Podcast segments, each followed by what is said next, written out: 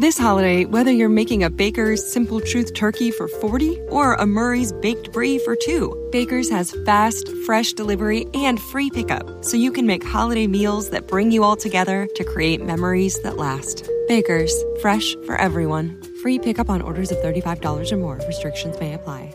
Choose from a great selection of digital coupons and use them up to five times in one transaction. Check our app for details. Baker's, fresh for everyone.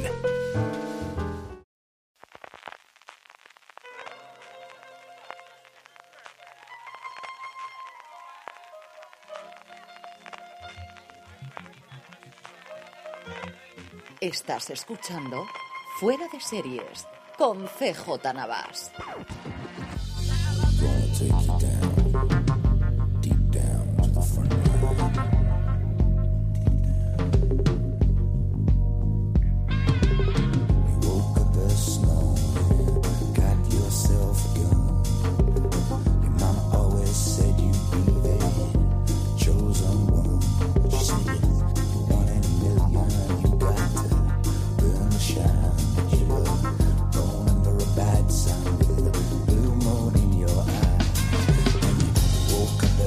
Bienvenidos una semana más a Streaming de Fuera de Series, el programa en el que repasamos las novedades y estrenos más importantes de las diferentes plataformas de streaming y canales de pago. Y como siempre, tengo para comentar todo ello a Francis Arrabal. Francis, ¿cómo estamos? Muy buenas, pues nada, aquí con una semana llena de novedades, de estrenos, de nuevo, muchísima actualidad serie fila CJ. Como, como toca, estamos a primeros de año y, y vuelve a arrancar la maquinaria.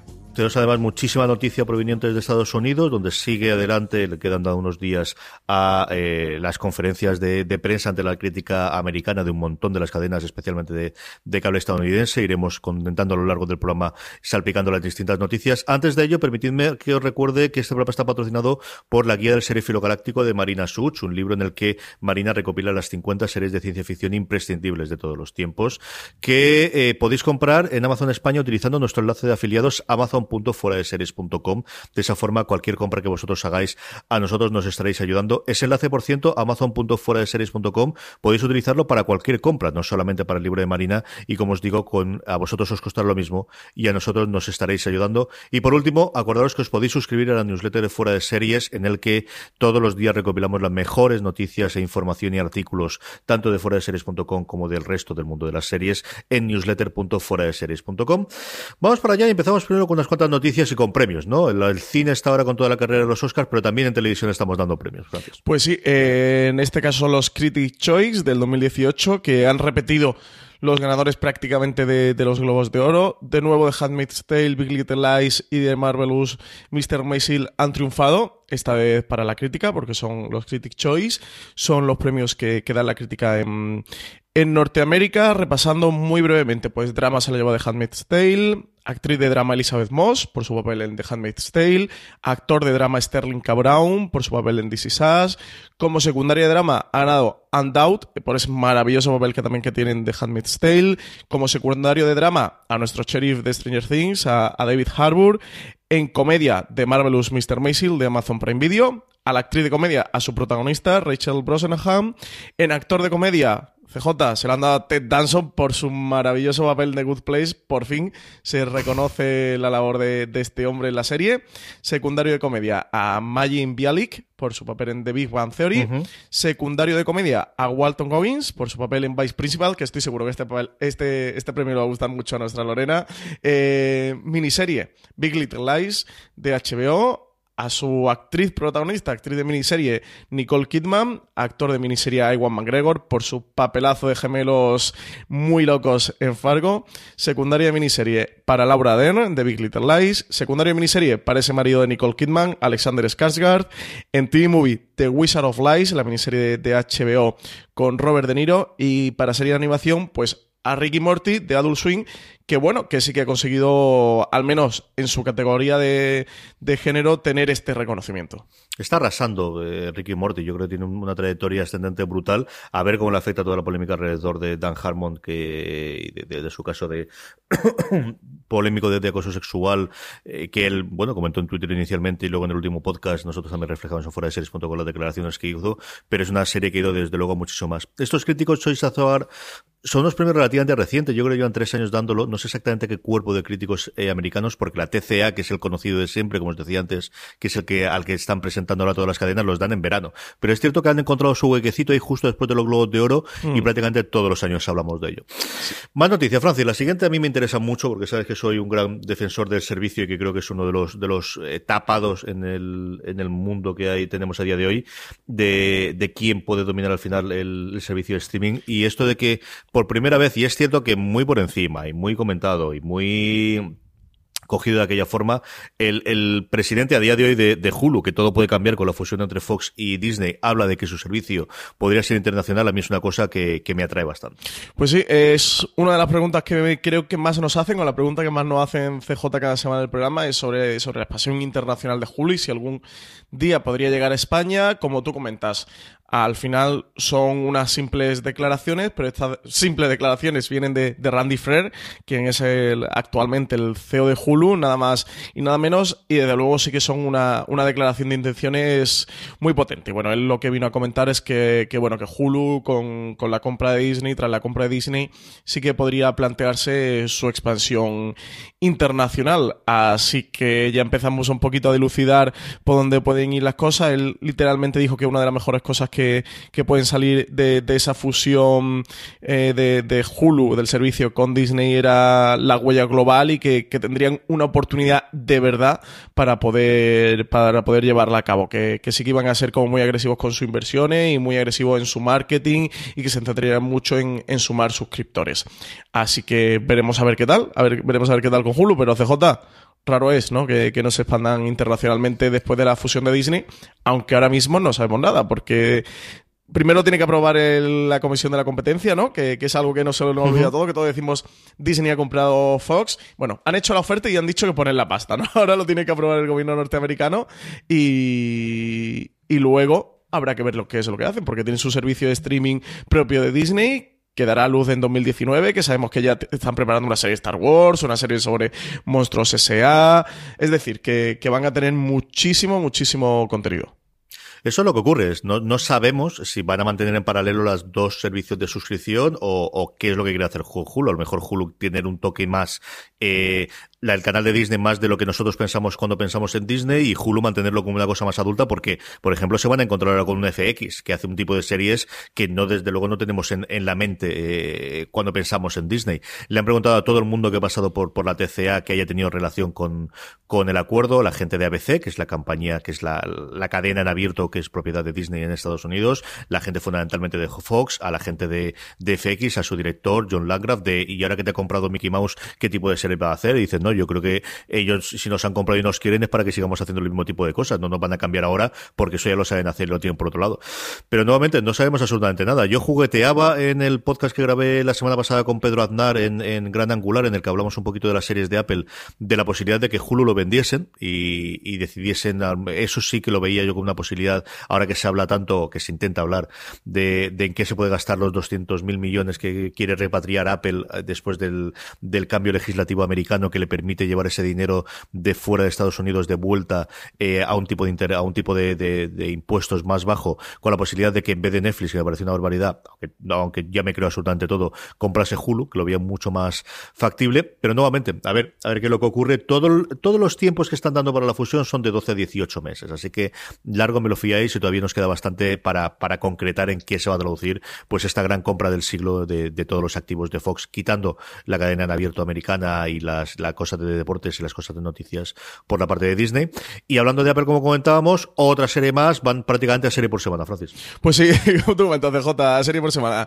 Además, Aquí especial mención me hizo mucha gracia un tuit precisamente de Pedro Nar que, que ponía al hilo de, de, esta noticia que nosotros publicamos eh, ciencia ficción de Signed by Apple en California y, es que Apple va a añadir otra serie o añade otra serie más dentro de sus proyectos, en este caso una futurista del creador de Peaky Blinders, eh, se llama Sí con doble E y será el cuarto drama que la compañía mm, compra para su división de ficción. El, el creador de Peaky Blinders, también creador de Tabú, es Steven Knight, del, del, que estamos hablando.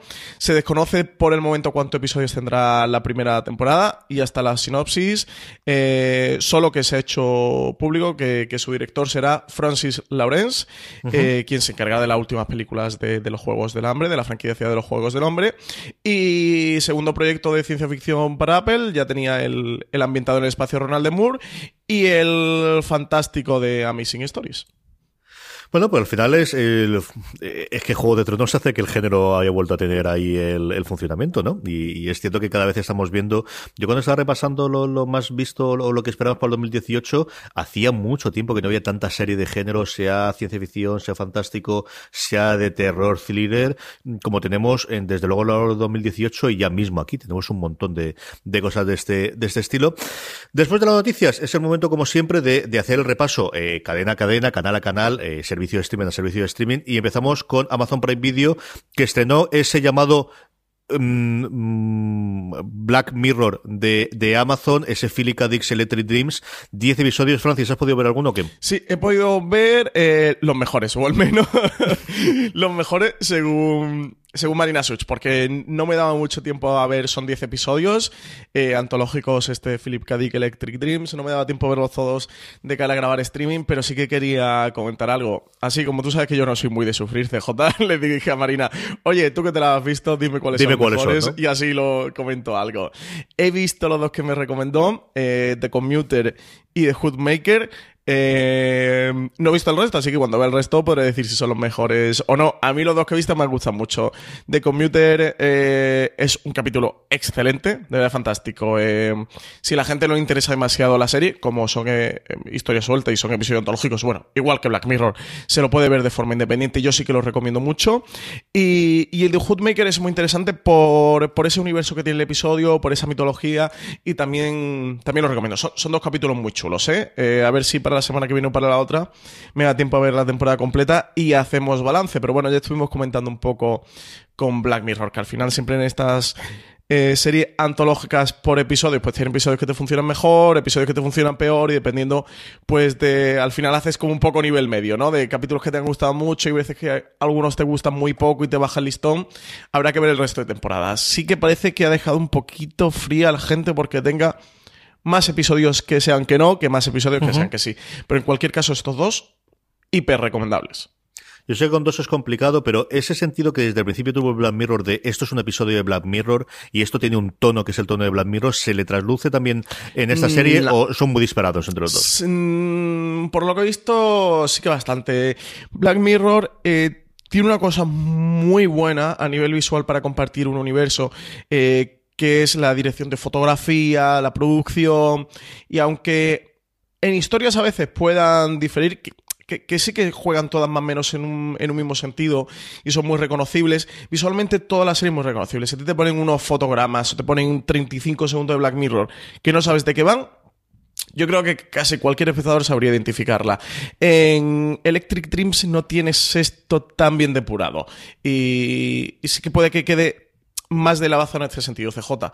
Pero bueno, tampoco quiero yo hacer aseveraciones muy, muy radicales sin haber visto la temporada completa. Vamos con HBO España. HBO pasó por, por la TCA y yo creo que dos cosas recordables o reseñables sobre el mundo de Juego de Tronos, que evidentemente lo que todo el mundo le contó. La primera, y es la primera vez que yo he leído esto, es que el, el director de HBO, el presidente de HBO, comentaba que el, parte del retraso de los dos, seis últimos episodios, aparte de glosar lo grandioso y lo, lo impresionante que van a ser los seis episodios, es porque se iban a grabar de forma lineal, que no es una forma que habitualmente se haya grabado Juego de Tronos, en el que tienes los guiones de todos los episodios y entonces igual está grabando del episodio 1 que el episodio séptimo de la temporada por aquello de, de, recortar costes y de aprovechar que los actores están en un lugar concreto para hacerlo. Y él, yo no sé si le escapó, no sé si es mal la, la, el, el, el, reporte, pero me extrañaría, comentaba que se iban a grabar linealmente y que eso era parte de la razón por la cual nos íbamos, pues eso, a dos años entre temporada y temporada eh, de Juego de Tronos. Y la otra le preguntaron, evidentemente, por las precuelas, secuelas, spin-offs, como sea. Él comentaba que eh, tenía los cinco en proyectos, que a diferencia de lo que tú y yo habíamos elucubrado lo que todos pensábamos, no pensaba utilizar eh, la última temporada de Juego de Tronos para lanzar ningún spin-off y que, preguntado por cuántos spin-offs podría hacer, él comentó, bueno, pues entre 0 y 5, que era lo que tenían, dice, pero si tuviese que apostar por una cifra, pues estaría por uno. Nuevamente, largo me lo fiáis y, y, cuando llegue la hora de la verdad veremos si realmente van a no utilizar la plataforma de lanzamiento que podría ser emitir el primer episodio justo detrás de Juego This holiday, whether you're making a Baker's Simple Truth turkey for 40 or a Murray's Baked Brie for 2, Baker's has fast, fresh delivery and free pickup, so you can make holiday meals that bring you all together to create memories that last. Baker's, fresh for everyone. Free pickup on orders of $35 or more. Restrictions may apply. Choose from a great selection of digital coupons and use them up to five times in one transaction. Check our app for details. Bakers, fresh for everyone. ¿No se merece tu familia lo mejor? Entonces, ¿por qué no los mejores huevos? Ahora, Egglands Best están disponibles en deliciosas opciones. Huevos clásicos, de gallina libre de jaula y orgánicos de Egglands, que ofrecen un sabor más delicioso y fresco de granja que le encantará a tu familia. En comparación con los huevos ordinarios, Egglands Best contiene la mejor nutrición como 6 veces más vitamina D, 10 veces más vitamina E y el doble de omega 3 y B12. Solo Egglands Best. Mejor sabor, mejor nutrición, mejores huevos. Visita egglandsbest.com para más información de Tronos de, la última temporada y si al final se le van a contentar solamente con el spin-off, pero eso es lo que dijo este buen hombre, así que que lo tengáis la información. A partir de ahí, un porón de estrenos como comentabas, HBO prácticamente todo lo suyo lo estrena esta semana, Francis, vamos eh, fecha a fecha con cada una de ellas. Muy bien de estrenos, eh, saca de libreta y Boli, hoy lunes 15 de enero, estrena la segunda temporada de Divorce, esta serie protagonizada por Sarah Jessica Parker. Mañana, 16 de enero, segunda temporada de Crashing, esta comedia independiente que, que va siguiendo la vida de un cómico monologuista. 19 de enero, esta sí, esta es eh, con rotulador rojo, marcarlo como importante, que es el estreno de la serie histórica Britannia, una serie que se ambienta en la invasión o en una de las invasiones eh, del Imperio Romano hacia la Bretaña, el segundo intento después de que Julio César fracasara en él, una serie donde va a mezclar las tribus eh, de, Gran Bretaña con los druidas, con toques que, que parecen o que aparentan de, de, magia, una serie que desde luego pinta muy interesante con una gran producción y 20 de enero, segunda temporada también de High Maintenance. Sí, de luego Britannia, al menos el primer episodio hay que verlo para ver la, la espectacularidad que nos han prometido los trailers. Tiene una pinta espectacular, sencillamente espectacular. A ver si el guion le acompaña, a ver si las actuaciones, a mí gente que está trabajando ahí que me gusta muchísimo cómo lo hace, pero desde luego es, es, la que tenemos muchas ganas de ver en este intento de todo el mundo de tener un juego de tronos. Bueno, pues HBO España tendrá su juego de tronos y a ver si también este Britannia le, le funciona a niveles similares.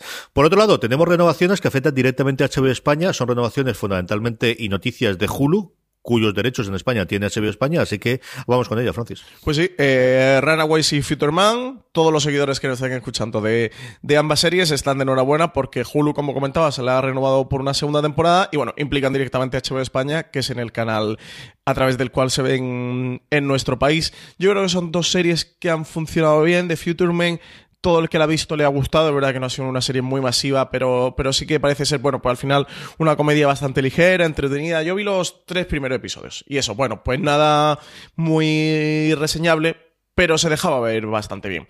Y de Runaways, la gente que ha aguantado hasta el final, yo me quedé en el segundo y decidí plantarme.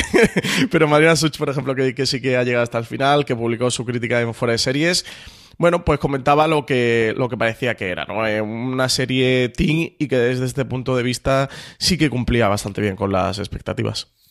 Y luego yo creo que una cosa que estábamos esperando todos es, bueno, pues lo comentábamos al principio con los premios, una de las grandes ganadoras. Yo creo que, que, que bueno, junto con Bill Little desde luego las dos, y ahí estarían a discutir si es una más o es otra menos. Ha aparecido en todos los top 10 de final de año, de Handmaid's Tales, El cuento de la criada, que ya tenemos imágenes, nada, tres cositas exclusivas eh, de la segunda temporada.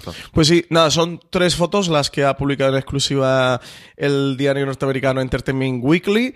Ahora son tres imágenes muy interesante, sobre todo, diría dos de ellas, pero sobre todo una de ellas muy impactantes, que nos vuelven a dejar esa imagen icónica, eh, tan icónica de Handmaid's Tale. Quien quiera verlas, que se pase por nuestras redes sociales, nuestro Twitter o nuestro Facebook de Fuera de Series, que, que, podrá encontrarlas porque, no sé, a mí me han impactado muchísimo, CJ, sobre todo. Bueno, me refiero a una en la que van vestidas de negro y no doy más detalles para que la gente la disfrute desde cero que no la haya visto, pero de verdad que, que se me han caído los ojos al suelo, ¿eh? Vale la pena que os acerquéis a verlas. En el artículo también cuentan un poquito de, de qué hay de trasfondo, sin, vamos, nada de spoilers, pero sí porque lo estás viendo la imagen. Y muchas ganas de ver, a ver cuándo vuelve, ¿no? Eh, yo creo que no se irá mucho más allá si ya tenemos estas imágenes y ya grabadas yo, primavera, primeros de verano, pero no creo que nos vayamos mucho más. Y por último, comentábamos hace eh, una semana el estreno de Hard Sun, de la nueva serie del creador de Luther, que por cierto están grabando ya. El otro día vi un tráiler, nada, un teaser de, de Idris Elba metiéndose en el coche uniformado con su gabardina, con su eh, corbata siempre suelta, eh, encarnando a, John Luther. Este Hard Sun, que tú sí que has visto, Francis, ¿qué te ha parecido? Sí, he visto el primer episodio y sentimientos muy, muy encontrados. Mi reacción al principio al sentarme a ver Hard Sun fue, joder, la nueva serie de, Neil Cross, el creador de, de Luther. Y cuando terminé el episodio fue, joder, Hard Sun del tipo que se, de se cargó Luther. del que es el tío que se cargó Luther. Eh, um, para ambientar a la gente que, no sepa de qué va, es un thriller que, bueno, se ha comentado desde la producción como preapocalíptico en el que se va a destapar eh, o, van a averiguar que, parece ser que la Tierra se va a acabar dentro de, cinco años, según unos pronósticos que hay, y, y todo se destapa alrededor de una investigación policial. La serie está dirigida por Brian Kirk, original de BBC One en Inglaterra. Y lo peor, CJ, es que para hacer este thriller, y abro entre comillas, preapocalíptico, que, que todo debe ser pulso, tensión, nervio, interés, ves el capítulo un poco que te da casi que exactamente igual, la pareja de policías no tiene demasiado carisma y oye, pues para destruirse la, la, la Tierra tampoco te importa tanto lo que está ocurriendo. Están los seis episodios, ¿no? Ya disponibles, o sea que no te, no te trajo nada ver el segundo. Nada, nada, me he quedado en el primero y, y, y con paz descansé. pues nada, está claro entonces. Ala, mira, una que me libro. Eh, Movistar Series, Francis, que también tenemos un montón de, de, noticias, novedades y movidas. Pues sí, tenemos un montón de, de estrenos. Eh, 18 de enero, segunda parte de la segunda temporada de Riverdale, esta serie uh -huh. que, que, adapta libremente los cómics de Archie, original de la CW, que es muy loca y que tiene una fotografía fabulosa. También, eh, última temporada ya, temporada 8 de Porlandia, que, que, se nos acaba, que ya se despide Porlandia este 20 de enero. Yo creo que una serie que, que con el paso va, va, a ocupar su huequecito, ¿no? Dentro de la historia de, de, la televisión, que el último año ha pasado bastante desapercibida, pero sí que por momentos fue un hito y, y, ya sí que casi prácticamente desaparecido la conversación. Tuvo su momento, desde luego, y al final ocho temporadas mantenerte en el candelero con el tipo de serie que es Portlandia es muy, muy complicado, ¿no? Y también ha cambiado mucho el mundo, especialmente en Estados Unidos, que donde seguiría más la serie de, de, del tipo de cosas de las que ellos risa o ridiculizaban, pues posiblemente el encaje en el mundo del 2017 del 2018 sea mucho más complicado para la serie. Pues sí, parece que sí. Y la que sí tenemos ya completa además bajo demanda es la peste. CJ, ¿ha llegado? ¿Has podido ver algo? He visto nada. Medio minuto, medio minuto, no, 20 minutos, porque he tenido un problema con la conexión de internet todo el puñetero fin de semana y al final, bueno, pues tuve que acercarme a casa de mis padres para poder ver alguna cosita por, a, por allí y he podido ver 20 minutos, porque entre las crías y lo demás era complicado con el estreno el viernes, pero tú sí que has visto bastante. Más, sí, ¿no? pero antes que yo comentarte, ya que tú solo has visto 20 minutos, cuéntame, ¿qué, ¿qué, te ha parecido? Lo poquito que has visto, ¿qué te ha parecido? A mí me ha traído mucho, ha sido la presentación fundamentalmente de los personajes, ¿no? Yo creo que sí que tenía el tono de, de oscuro, de, de, bueno, vamos a ver qué ocurre. Tenía mucha ganas de ver a Paco León y me ha gustado mucho el presentación me apetece ver a Paco León haciendo ese personaje, ¿sabes? Yo creo que perfectamente podría hacer encarnar al otro protagonista, pero me apetece hacerlo de del maquinador, del, del tío con el control y con comprando la gente que te muestran desde el primer momento, ¿no? Y te lo está enseñando de necesito parar esto como sea. La serie comienza inicialmente de ha habido un, un, un afectado en la peste en los arrabales en las afueras de Sevilla y él quiere impedir como sea que eso sea conocido hasta que lleguen los barcos con el cargamento de desde desde América. Susana son los primeros tres minutos que podéis ver de la serie, ¿no? A mí, yo también es que tengo debilidad por él. Yo es un tío que siempre me ha gustado lo, lo que ha hecho desde los momentos que hacía las cosas cómicas, como sobre todo, yo creo que es un creador. Y yo creo que es lo más parecido que, que tenemos a, a, ese tipo de cómico americano que está haciendo cosas como Master of None o que está haciendo cosas como Better Things o que está haciendo de que hablamos tanto. Uh -huh. Tengo muchas ganas de ver qué puede hacer con su serie eh, alrededor de, de, de, en blanco y negro ahora para, para mediados de año en Movistar Plus, porque es un tío que me cae muy bien, me gusta mucho verlo. Y por lo demás, lo que te digo, solamente he visto media hora, así que no te puedo contar mucho más sobre la trama o sobre cómo se desarrolla. ¿Tú cuánto has visto? ¿Lo has visto ya entera? Eh, sí. Y comentarlo primero, hacer un, Me como mis palabras, porque te acuerdas que la semana pasada comentaba de, oye, no sé cómo...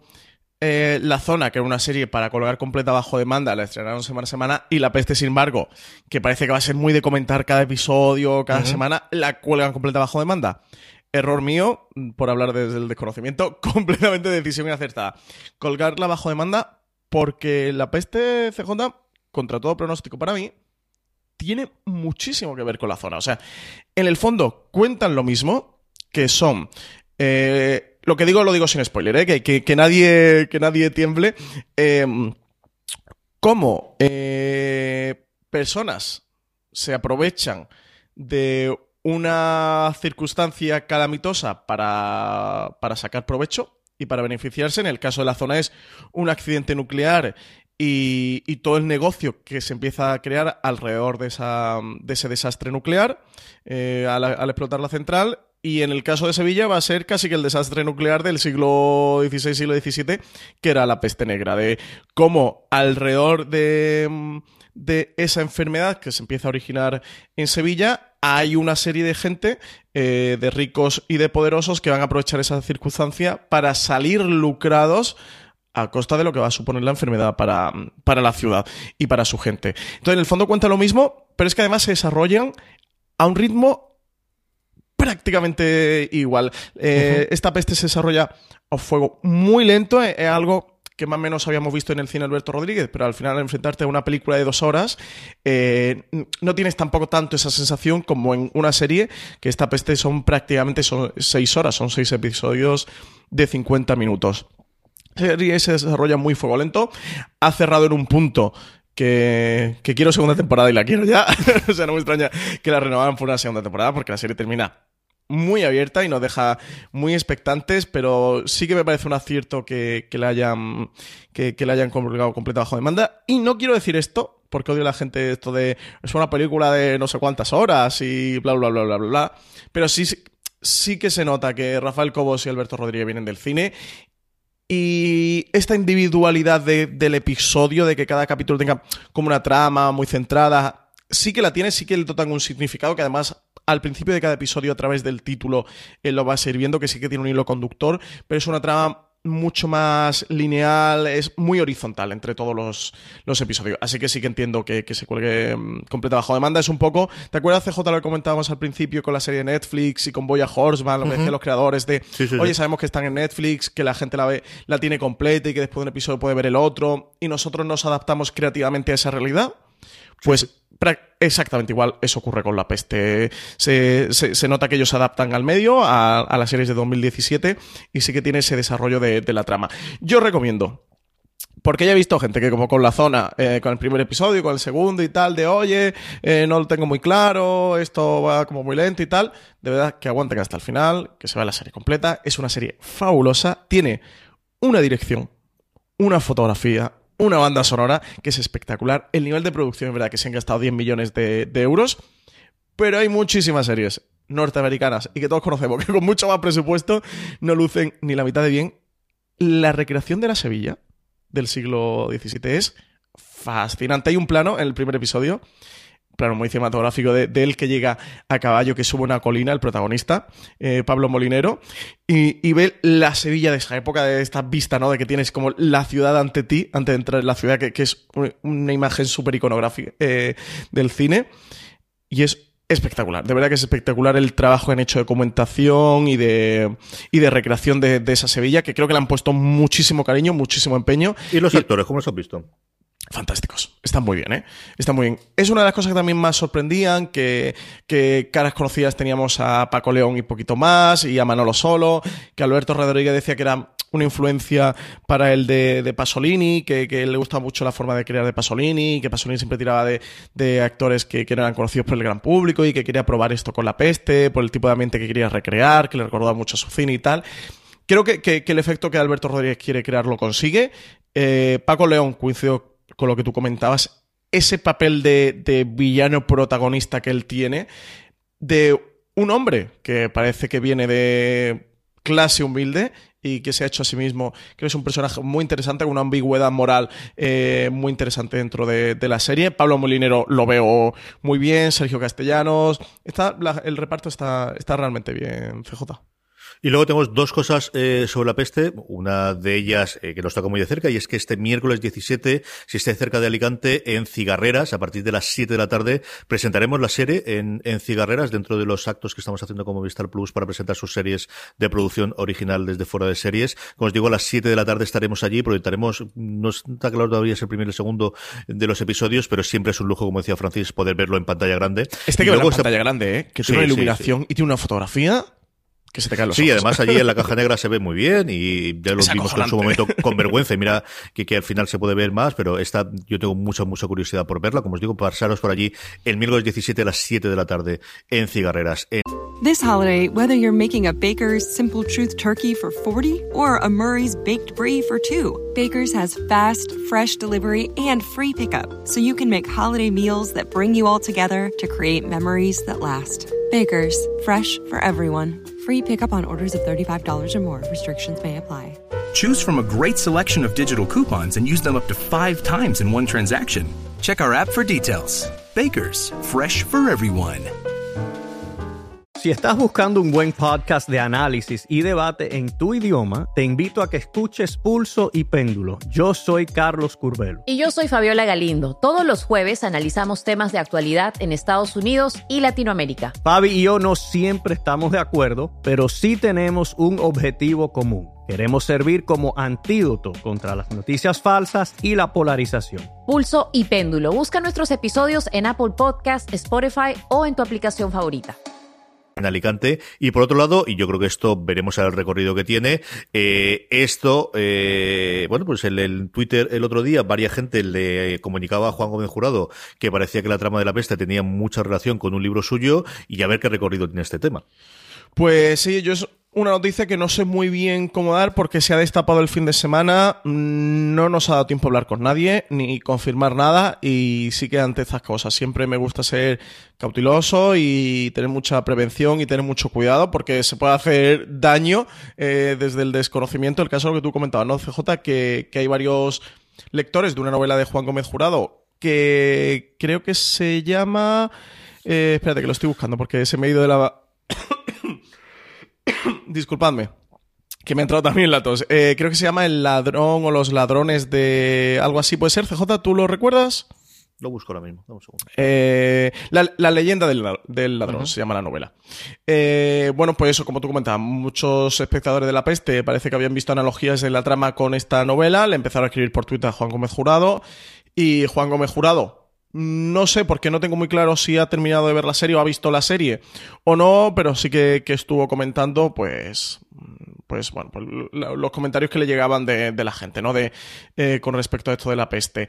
Eh, sí que Parece ser que algún medio le, dio tiempo a hablar con Juan Gómez Jurado, que no ha hecho declaraciones, que algún medio también eh, le ha preguntado a Movistar Plus y que Movistar han dicho, bueno, pues que eran dos trabajos muy bien documentados sobre la realidad de, esa época. Y bueno, que es que aquello era así y funcionaba de, esa forma. No sé hasta qué punto pueden ser desafortunadas coincidencias o si hay algo más.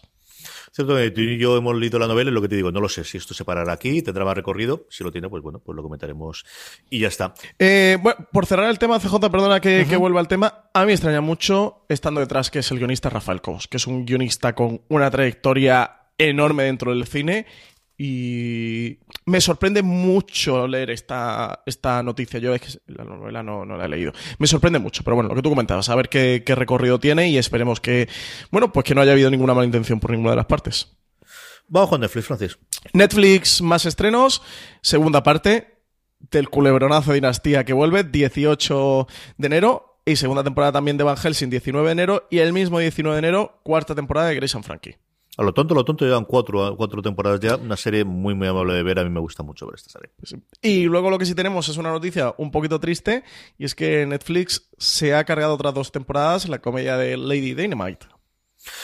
Pues en la tradición que ha tenido los últimos años Netflix, ¿no? De, si no acaban de funcionar y no acaban de traer, por mucho éxito de crítica que tenga, por mucho sector eh, muy vocal en redes sociales, están cancelando ya, Francis. ya este sí que cancelan, ¿eh? Los han cambiado, ¿eh? Sí, sí, sí, ¿Cómo, han cambiado los signos de los tiempos? Y qué rápido está cambiando el streaming, ¿eh? Esto cambia en tres meses. Fíjate, aquí ahora entra Apple y ahora Hulu dice que, se, que, puede acometer la expansión internacional y ahora Netflix de repente la cadena, ¿te acuerdas que, siempre comentábamos de esta gente no cancela nada? Esta gente no cancela nada. Pues fíjate, ya no, ya sacan el cuchillo rápido. Son otros tiempos y son otros movimientos y yo creo en su momento eh, necesitaban, bueno, eh, buscaban el, el, congraciarse con los autores, de decir, venid aquí, que mirad, eh, podéis hacer cualquier cosa y además eh, renovamos por otras temporadas, hasta que al final, bueno, pues llega el, el, tío Paco con las rebajas y voy a ver cómo, cómo está la cuenta de resultados y esto de ir gastando dinero como a lo loco, pues tiene todo su recorrido y yo creo que Netflix hace un año, yo creo que Marco Polo, ¿no? Creo que fue la, primera grande de esto, mm, por mucho que sigamos quemando dinero, no va a más, hay que cambiar de tercio, ¿no? Y al final, bueno, pues es que hay que cambiar. yo, por ejemplo, no, no me acuerdo que sería habían cancelado eh, así ah, eh, Chance. Y digo, bueno, pues lo lamento muchísimo por el equipo, lo que trabajan ahí, pero mira, Hugh Laurie puede hacer otro tipo de series que quizá me atrae más, más, ¿no? Y también hay que verlo por ese punto de vista, de, de tienes hueco para ver otras cosas, o esos creadores, esos protagonistas, pues pueden hacer cosas distintas que en otras circunstancias, si estuviesen atada a una serie que automáticamente se renueva y que no me interesan, pues no tendrían posibilidad.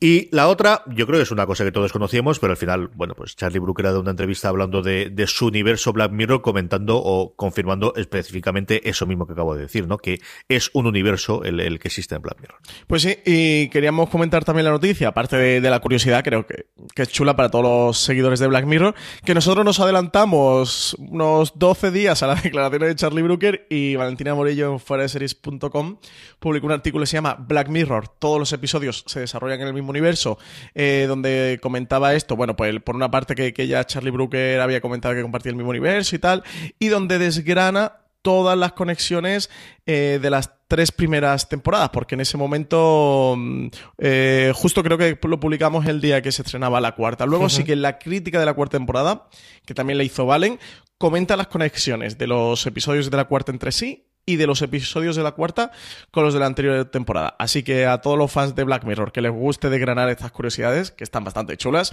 pues que se pasen por foreseries.com y lo, lo consulten. Sí, señor. Y nos queda simplemente, antes de ir con nuestro Power Rankings, antes de ir con lo más visto de la semana por nuestra audiencia, hablar de cadena de cable y esta semana es hablar de Fox. Hablamos de una cosa aquí, que es eh, de Fox España, y otra que tiene Fox España, se estrena en, Estados Unidos la tiene AMC, pero que aquí estrena eh, Fox España. La primera es, bueno, pues la entrada de Fox eh, en la producción eh, propia con Visamis, que estuvieron allí y Marina pudo ir al rodaje de, de esta tercera temporada que ha rescatado Fox para, para emitir en breve. Sí, eh de rescatada de A3 Media, como tú comentabas, parece que eh, esta tercera temporada va a ser casi un nuevo comienzo para la serie. Em, así lo estuvo explicando Jesús Colmenar, que es el, director principal de la serie, que bueno, pues estuvo diciendo que, que, todos los personajes de la serie van a tener que empezar de, cero, que va a ser casi como una nueva serie, pero manteniendo la continuidad de, de las tramas, que de hecho hasta se van a trasladar a una nueva prisión. Esta vez va a ser Cruz del Norte tendremos un montón de caras nuevas, eh, como Luis Calleja, Adriana Paz, Ruth Díaz, Zaira Pérez, Irene Anula, bueno, un montón de gente que se incorpora al reparto de la serie. Y a ver qué tal, cómo evoluciona esta tercera temporada. Parece que, que va a volver fuerte, que es una de las apuestas, como ya hemos visto, ¿no? CJ de Fox. También por apostar por la ficción propia dentro de nuestro país y a ver qué nos depara la serie. Y por otro lado, es que volvemos a tener cambio en la dirección y la organización de The Walking Dead. Pues sí, eh, nuevo showrunner para la serie. En este caso, Scott Gimple, que era el showrunner que recordemos al hilo de esta noticia que hubo un movimiento eh, con la emisión de la octava temporada, de la primera parte de la octava temporada, que pedían la dimisión del showrunner, sobre todo por el final de la primera parte de la octava temporada, que ocurre un hecho bastante relevante con uno de los personajes eh, principales y que enloqueció un poquito a los fans de la serie. Bueno, pues Scott Gimple lo han promocionado como algo así como jefe de contenidos de, de la marca de Walking Dead o la de la franquicia de Walking Dead. Es decir, lo tiran pero para arriba, va a supervisar todo lo que ocurra en The Walking Dead, todo lo que ocurra en Fear de Walking Dead y lo que pueda ocurrir en posibles spin-offs que estén por venir. Y lo que han nombrado es una nueva showrunner, que es Angela Kang, que era guionista de la serie desde 2011 y que va a ser quien va a sustituir a Scott Kimpel en su puesto. Sí, patada para arriba, que es a veces como se solucionan estas cosas, y como decías tú, supervisando un poquito el universo de Walking Dead, que igual les hacía falta esa figura también, ¿no? Que al final lo tonto, lo tonto, eh, yo creo que no había nadie por ahí más allá de los creadores originales del cómic y la gente de la cadena, y a ver si en ese puesto funciona un poquito mejor y a ver qué ocurre con la próxima temporada, con la, con la novena, ¿no? Eh, vamos ya con el Power Rankings. Antes de ellos, como siempre, permitidme dar las gracias a nuestro sponsor, a la guía del Serifero Galáctico, el primer libro de la colección fuera de series, escrito por Marina Such repasa las 50 series de ciencia ficción imprescindibles de todos los tiempos. Podéis encontrar desde las series más conocidas a esas pequeñas joyas que siempre dan gusto eh, encontrar. Como siempre os decimos, recordad que si la compráis desde Amazon España, haciéndolo desde amazon.foradeseries.com, entrando desde esa dirección, a vosotros os costará exactamente lo mismo y a nosotros nos estaréis ayudando y eh, esa dirección amazon.foradeseries.com la podéis utilizar para cualquier compra que hagáis. A nosotros nos sirve para, para que nos ayudéis. Vamos con el Power Rankings, vamos con lo más visto por la audiencia. Empezamos por el puesto número 10. Vuelve a la lista Godless. Sí, el western de Netflix, que ha funcionado muy bien el boca oreja, ocupa la décima posición. Y otra de Netflix para la novena, que es Dark. Baja, eh, perdón, eh, vuelve a entrar de nuevo. Se había desaparecido desde su momento en entrada de The Leftovers en HBO España y llevado por, eh, bueno, pues el, el, movimiento que hemos tenido de los premios de Marvelous Mrs. Maisel, que se mantiene una semana más en el séptimo puesto por Amazon. Entra a la sexta posición Marvel's Runaways, la serie juvenil teen de HBO España, que, que entra de nuevo en nuestro Power Rankings. Y en el quinto, Lovesick, eh, Netflix, que prácticamente copa desde el quinto hasta el uno, con una pequeña excepción que comentaremos en el puesto número dos, una de las entradas. En el cuarto puesto, justo antes del podio, un podio muy renovado, como, veremos ahora, en el que las tres series son todas nuevas, bajando dos puestos desde la semana pasada, Manhunt, una bomber de Netflix.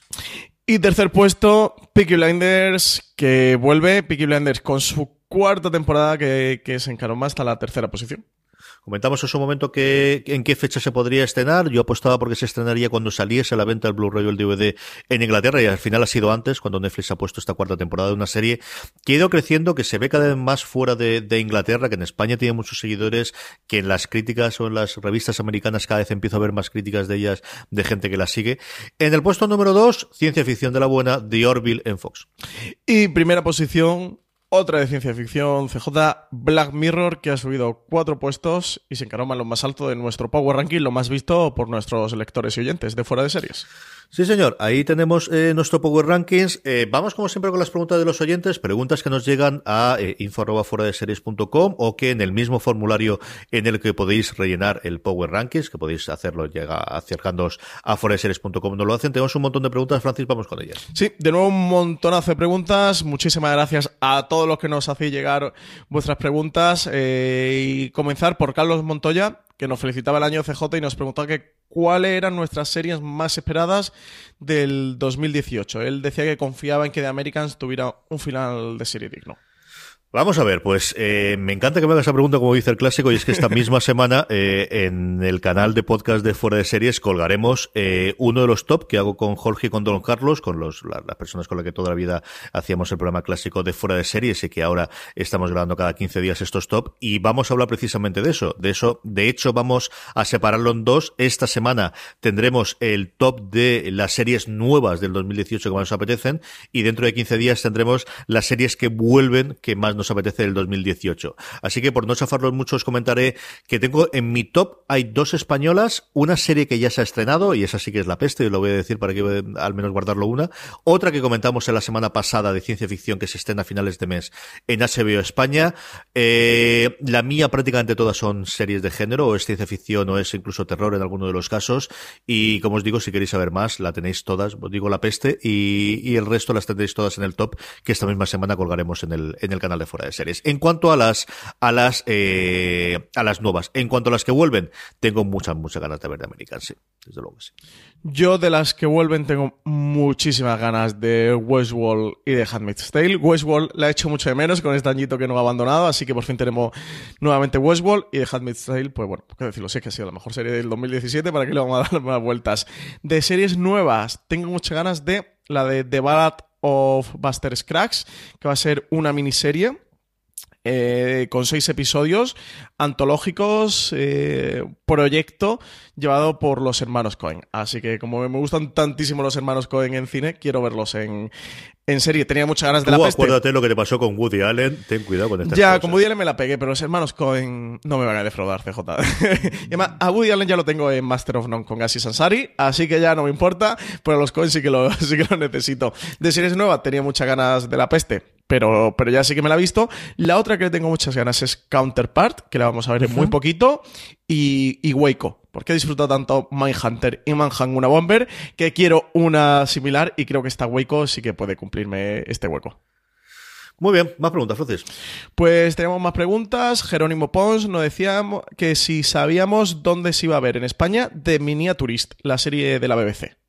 Yo no tengo ni idea, ¿tú sabes algo? Nada, eh, sí está buscando y por ahora no tiene confirmación de, de, cadena en España. Así que nada, Jerónimo, por ahora no sabemos nada. En cuanto sepamos si la tiene alguna plataforma de streaming, pues la comentaremos en este mismo programa. Y si no, pues fuera de serie, seguro que, que CJ dará la noticia. Nada, y además es que hace unos años te podría decir aquí o aquí, porque normalmente toda la serie de la BBC o la compraba Movistar Plus o Canal Plus en su momento, pero a día Claro. de hoy, Nada. en el que tenemos, tenemos series de la BBC en HBO, tenemos series de BBC en Filmin que compra directamente, tenemos series de la BBC en Movistar Plus o de alguna de las cadenas que tenemos dentro. Así que, no, a día de hoy no sabemos nada, pero sí que, que, que estamos... eh, Incluso en Amazon por están llegando algunas de la Cierto. BBC. O sea que. Yo estoy. Justo mi respuesta iba a ser la misma que tú, CJ. De hace cuatro años te diría que iría a Movistar. Hoy día. This holiday, whether you're making a Baker's Simple Truth turkey for 40 or a Murray's Baked Brie for 2, Baker's has fast, fresh delivery and free pickup, so you can make holiday meals that bring you all together to create memories that last. Baker's, fresh for everyone. Free pickup on orders of $35 or more. Restrictions may apply. Choose from a great selection of digital coupons and use them up to five times in one transaction. Check our app for details. Bakers, fresh for everyone. A saber, ¿en cuál cae? ¿Hay tantas? Sí, o, o al final puede llegar a un acuerdo con Netflix como, como el caso de Peaky Blinders y, y tenerla fuera de tener los derechos internacionales, ¿no? Que, que cada vez lo hacen más. Así que a ver qué ocurre con ella y por qué no, pues a lo mejor Apple se mete también en el follón este de comprar series inglesas para, para exportarlas a Estados Unidos. Así que también es factible. Más cosas, Francis. Eh, señor X, eh, que soy muy fan de- del apodo, nos preguntaba CJ que qué opinamos de la aplicación de Movistar Plus. Vamos a ver. Yo lo utilizo ahora, yo lo utilizo fundamentalmente en el iPad y desde hace un tiempo que cambié la tele en, en la televisión. En la televisión lo utilizo bastante. No me mata, no me convence, pero creo que es la más compleja, porque al final te tiene que combinar contenido propio que tienen ellos, contenido propio de los canales que están dentro de su servicio, y luego además el servicio de emisión en directo. Eh, mm, a mí no me creo que hay momentos en los que me cabrea el cómo se utiliza, pero tampoco sabría decirte, igual que es muy fácil de, venga, el modelo es el de Netflix, el modelo es el de Amazon, no puede ser que la parte de streaming o la parte de, del visionado no tengas un adelante o un detrás, que eso yo creo que le falta todavía la de Movistar. Sé que a la gente le cabrea mucho los anuncios que ponen justo antes de reproducir, que yo la verdad es que no me molestan especialmente y entiendo que, bueno, pues un anuncio te lo pone exactamente YouTube y tampoco me, me cabrean. Y la gente, ya, pero es que estás pagando. Bueno, también los periódicos pagas por ellos y que tienes el anuncio después. A mí eso es una cosa que no me enfada especialmente. Yo, eh, para el, para la tele, quizás para el iPad sí que cuando tienes el reproductor, el que tengas eh, la posibilidad de para adelante, para atrás, eh, el que tengas en un sitio todos los favoritos mucho más eh, claro, eh, las descargas, por ejemplo, en el iPad es mucho más engorroso que, que lo que se hace en, en Amazon o en Netflix. Y la parte del, del Smart TV a mí me gusta mucho. No sé si es porque me he acostumbrado, no sé si porque es lo primero que he utilizado, pero esa parte sí me gusta bastante, Francis. A mí me parece funcional sin más. Eh, no puedo decir que, esté, que, que sea mala, ni puedo decir tampoco que sea una maravilla ni que sea la mejor. Creo que el, que el mayor fallo, por decirlo de alguna manera, que puede tener lo que, justo lo que tú comentabas, ¿no? El no poder tirar segundos adelante o segundos hacia atrás, que por cierto no lo hemos comentado, Netflix ha puesto ahora que puedas tirar segundos adelante y además lo han bajado de 15 a 10, que, que a mí el salto de 15 se me resultaba muy grande, lo han bajado a 10 y ya te- sí que te permite tirar hacia adelante. En Movistar el no tenerlo eh, para la tele, porque tienes el rebobinar o el tirar hacia adelante, bien, pero, pero en el momento que, que tienes eso, en- estás en un teléfono o en una tablet, es una faena. Esto es tener que estar apuntando con el dedito, uno no acierta ni, ni a la de tres. Y luego el sistema de descarga no es el mejor, pero tampoco va mal. Sobre todo, para mí lo que menos me gusta del sistema de descarga CJ es que en Netflix, en Amazon, que son las que permiten, puedes poner, quiero bajarme una temporada completa, o quiero bajarme siete episodios de cinco series diferentes, los marco todo y la tablet se queda bajando. Y en Movistar, en el momento que marcas uno, no te deja marcar el siguiente. Eh. Hasta que no está descargado, no puedes marcar. Y es como una tortura darle, ponerte a hacer cosas. ¿Se ha descargado o no? No, todavía no se ha descargado. Porque además no es tampoco precisamente el que funciona más rápido. Eh, te vas, hace otra, eh, venga, ya se ha descargado, ahora me voy a poner a bajar otro. Y, a mí esto de uno detrás de otro, que no, que no se te puedan meter en una cola, me tortura. y la otra cosa es no poder marcarte una lista, que sí que te marca... eh, cuando entras dentro de una serie, por qué episodio vas, o si, si un episodio lo has dejado a medias, te da la opción de seguir viendo, de continuar el visionado de ese episodio, pero que no te marque. Sí, sí que te pone. Ellos te hacen una especie de lista eh, como series que estás viendo y te ponen ahí unas cuantas, pero el no poder marcar tus favoritas como Netflix, el no poder hacer listas, sí que, que, que, que quizá el mayor eh, defecto, lo que menos me gusta de la aplicación. Puedes hacerlo además, los favoritos los puedes hacer por eh, serie y por episodio, que, que- es una cosa que suena bien, pero al final es un lío. Yo no- no sé si tengo que hacer el favorito al episodio o a la serie. En fin, yo creo que lo que digo, funcionalidad y poquito a poco. Más preguntas, Francis. Eh, teníamos más preguntas. Cribas Perejas nos, decía que nunca nos ha escuchado nuestra opinión sobre Black Sails, que, que a él le había encantado la serie, especialmente la segunda temporada. Eh, así que, CJ, tú creo que Black Sails no ha llegado a ver Nada de ¿no? nada. No. A mí es una cosa que nunca me ha matado. La parte de, de Piratas y el este, bien, pero sin pasarse. No es un género que jamás me haya traído nada. Yo sí soy muy fan de los piratas, me lo he visto todo en el cine, me he leído muchas cosas de cómics y novelas y también me vi Black Sails, porque además eh, cuando se anunció el proyecto se vendía como una precuela espiritual de la Isla del Tesoro de Robert Louis Stevenson, que soy muy fan del libro y me gustan muchísimo el libro. Es de los libros de estos que leí de pequeñito que, guardo con mucho cariño en mi memoria y que he leído luego alguna vez más. A mí la serie me gusta bastante. Es una serie del canal Stars que le tengo como pena que, que era el gran proyecto de Stars cuando Stars se le acabó Spartacus, fue la serie donde ellos decidieron invertir el dinero en, en esa serie de gran presupuesto que al final terminaron cerrando en una cuarta temporada porque se venían otras series de grandes presupuesto como American Gods y porque Black Sails no había terminado de funcionar como ellos esperaban. Tenían en la producción al... a- de, uno de los productores ejecutivos era el cineasta este que, que yo tanto odio, CJ, ¿cómo se llama? El de Transformer y todas estas películas. Muchos. Odios a muchos, pero sí, ahora se me ha ido la cabeza. ¿Sabes quién te digo, no? Sí, Eh, sí, sí. Que no caigo ahora con él. Bueno, uno de los... Michael Bay. Michael Bay, exactamente. Tenía Era- como de hecho, en su momento se anunció como la serie producida por Michael. Exacto, entonces eh, Michael Bay era como la esperanza de que hiciera como eso, como un- una gran serie de gran presupuesto, muy espectacular.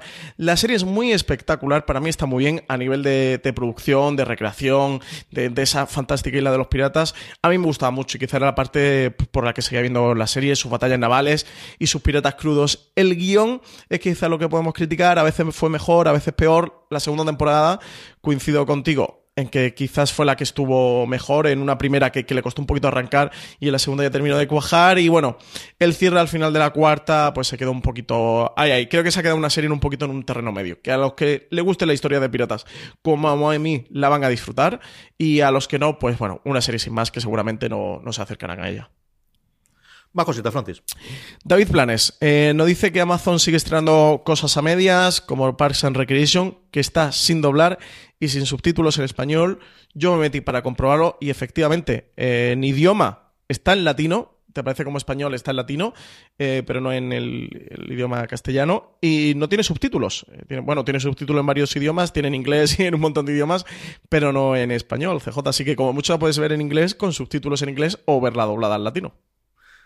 Claro, aquí la movida que me pasa con estas cosas siempre a mí eh, es que yo la veo en inglés con subtítulos en inglés. Entonces, claro, de, estas me doy cuenta después o me entero después. Eh, a mí me parece más grave, por ejemplo, que Marvelous Mrs. Maisel no la han tenido doblada hasta ahora el día 26. De hecho, a día de hoy eh, todavía siguen sin estar doblada. Y yo creo que se han dado prisa por todo el tema de los premios, especialmente por los Globos de Oro. Y ahora comentabas tú de los critics, ¿no? Las series de catálogo yo creo que van a su ritmo. Y, y Parks and Recreation es una serie que desgraciadamente en su momento en España no llegó, así que no hay un doblaje previo al que, al que se pueden hacer. El latino yo creo que debe ser el mismo que utilizaría en Estados Unidos, o, bien para vender a Sudamérica, o bien porque la propia NBC para la población latinoamericana tenga un servicio, eh, emita el, el, episodio en dual, que no me extrañaría absolutamente nada, eh, el que lo tuviesen, de hecho yo creo que lo tenía. Así que eso, los subtítulos es otro mundo que, que a ver si investigamos poco a poco. Tengo un par de cosas ahí pendientes en cartera para, para verlo, porque es, es curiosísimo el cómo en determinados sitios tiene los subtítulos y otros no, y los idiomas sí, los idiomas no. Netflix ha abierto, yo creo que ahí Netflix nos ha acostumbrado a que las cosas las queremos de una determinada forma y el resto van todo muy, muy a rebufo, especialmente Amazon, que como siempre hemos comentado, es que van a su ritmo. O sea, ellos les da exactamente igual, además con el tema de esto es un añadido y no tenemos que contestar porque al final es una cosa gratis. Yo creo que, que tiran y van haciendo mecha y poco a poco van descubriendo cosas de estas y nuevamente, como os digo, yo ahí sí que peco de, de, que como usuario tengo una forma y no me, no me paro a pensar si lo tendré en español o no y recomendé el año, la semana pasada para San en que había visto porque vi que estaba y vi el episodio simplemente en inglés con subtítulos en inglés que como suelo verlo, Francis. Sí, sí, sí. Eh, yo me metí para comprobarlo, eh, para ver, digo, a ver si, si no lo ha visto o si tiene por ahí algún, alguna cosita escondida y no. Eh, David lleva toda la razón, pues no, no la han estrenado ni con subtítulo en español ni doblada al español, así que, que es una auténtica pena. Y última pregunta, CJ, Adrián Duarte decía que si tuviéramos la oportunidad de participar en una serie, ¿cuál sería? Esta, esta era muy divertida, esta pregunta es bastante divertida. A ver, y aquí tengo dos, fundamentalmente, de las que se estén emitiendo aquí. no me hagas trampa, una, No, no, no, déjate dos, aquí dos. Vamos a ver, por la gente que está implicada ahí, lo que los adoro y los amo, The Good Place. Y luego por, por, por, por la parte y por la trayectoria, porque es una cosa que me haría mucha ilusión a día de hoy en Star Trek Discovery. Hostia, CJ, tú pegarías muy bien en Star Trek, ¿eh? Tú das muy bien el casting para Star Trek, ¿eh? Yo creo que el casting, yo tuve un amigo mío que siempre, yo creo que más para Bárbaro. En Britannia yo creo que pegaría mejor con el pelo como lo llevo ahora, no, con la no, un poco más larga. Star Trek molaría mucho. Sí, sí, sí, sí, sí, sí, como lo haría lo tengo muy claro. Francis, ¿y tú en cuál? Del, del ingeniero científico darías perfectamente. a mí me, me hubiera gustado mucho mucho, mucho, porque creo que el rodaje tiene que ser una locura, participar en Juego de Tronos y evidentemente como un Lannister cabrón me lo hubiera pasado cojonudo. Dos minutitos para siempre para, para terminar con nuestras recomendaciones. Antes, eh, permitidme que os recuerde que si os gustan las noticias, os gusta el mundo de las series, suscribiros a nuestra eh, newsletter, newsletter.foradeseries.com. Ponéis vuestro correo electrónico ahí todos los días en vuestro botón de correo las mejores noticias, los mejores artículos, las mejores reseñas de series de televisión eh, recopiladas por este que os habla, como os digo, todos los días a vuestro buzón, newsletter.foradeseries.com. ¿Qué recomendamos esta semana, Francisco? Pues yo ya he hablado de ella, ya la he recomendado. Así creo que ya era evidente que es La peste de Movistar Plus. De verdad, a todos aquellos que no os termine de convencer, hacedme caso y, y una oportunidad. A lo mejor la serie no es para vosotros, a lo mejor la serie mm, luego me puteáis, pero al menos darle una oportunidad porque yo creo que merece mucho la pena esta enorme producción de Movistar Plus. Yo la recomendación es una cosa que tenía ahí pendiente de hacerla. La semana pasada se me ha adelantado para recomendarla a Julián Clemente, que es una de las personas con las que hago semanalmente Slamperland. Es un cómic, eh, un programa, un podcast sobre cómic y su relación y sus adaptaciones a la cine y a las series, que hago con eh, José Bravo, con eh, Joan Rovira y con Julián Clemente. Julián, que además es el editor de Marvel en España para Panini. Y Julián recomendó una serie documental que se nos ha colado en Netflix de estas cosas que aparecen de la nada y que no sabes dónde, dónde está que no han traducido, no sé por qué, porque me toca decir el nombre en inglés y es espantoso, que es The Toys That Made Us, algo así como los juguetes que nos hicieron de los juguetes que nos parieron, que yo creo es como deberían traducirlo aquí, ¿no? O el juguete que nos parió. Es una serie de ocho episodios, de los que Netflix en España ha emitido solamente cuatro, sobre juguetes de los años 70 y los años 80. El primero es sobre la Guerra de las Galaxias, aunque digan Star Wars, era sobre la Guerra de las Galaxias, y luego tiene tres más muy curiosos que son los que recomiendo. Uno de Barbie, uno sobre eh, los G. Joes, los, los G.I. Joes, que aquí decíamos G. Joes cuando éramos pequeñajos, y luego el que es espectacular, que tenéis que ver sí o sí, el de He-Man y los Masters del Universo. Es un documental divertidísimo, curiosísimo, a la gente de mi generación para volver a recordar aquellos juguetes, evidentemente con mucha óptica americana de, lo que supuso en Estados Unidos, pero que aquí tengo cierta relación. Y como os digo, de los cuatro hay que ver los cuatro, valen mucho la pena todos, están muy bien hechos, pero el de He-Man es sencillamente espectacular. El cómo se llevó a cabo esa colección de muñecos que luego fue el cómic, que luego fue la serie, el desastre de la película, se está narrado de una forma divertidísima y no puedo dejar de recomendarlos. The Toys That Made Us, los juguetes que nos hicieron en Netflix, tenéis ya los cuatro episodios, que esto no sé si ha visto todo alguno o no, Francis. No, no he visto nada y el otro día precisamente estuve en Slamberland con vosotros que lo recomendasteis y me pusiste los dientes muy largos, pero como siempre me falta tiempo para todo, a ver si, si saco un hueco para poder verla. Lo Francis, el de He-Man funciona muy bien. FDS Streaming de Fuera de Series se emite todos los lunes de 7 a 8 en Radio 4G y además está disponible cada lunes en nuestro canal de podcast. Un canal de podcast eh, al que os podéis suscribir buscando Fuera de Series en Apple Podcasts, en iTunes, en iVoox o en tu reproductor de podcast de confianza, como os digo, buscando Fuera de Series. Gracias una semana más a nuestros patrocinadores, a la guía del Seriefilo Galáctico de Marina Such, el primer libro de series eh, de la colección Fuera de Series sobre eh, series de ciencia ficción, 50 series de ciencia ficción imprescindibles de todos los tiempos, a nuestro enlace de afiliados de Amazon, al que comprando desde amazon.foradeseries.com nos ayudáis mientras que os cuesta exactamente lo mismo, y nuestra newsletter diaria, newsletter.foradeseries.com, para que os podáis suscribir. Francis, la semana que viene volvemos. Hasta la semana que viene, CJ. A todos vosotros, queridos oyentes, pasaros por foradeseries.com, gracias por estar ahí y hasta la semana que viene, como siempre, recordad, tened muchísimo cuidado.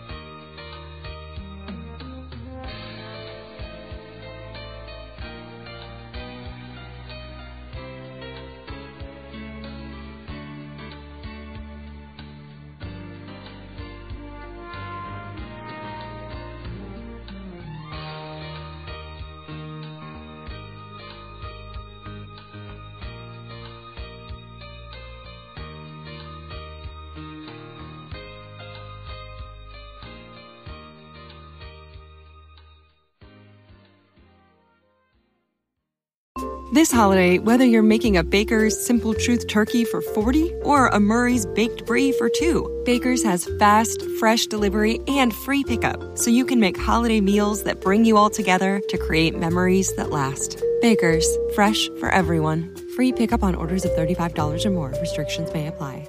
Choose from a great selection of digital coupons and use them up to five times in one transaction. Check our app for details. Baker's, fresh for everyone.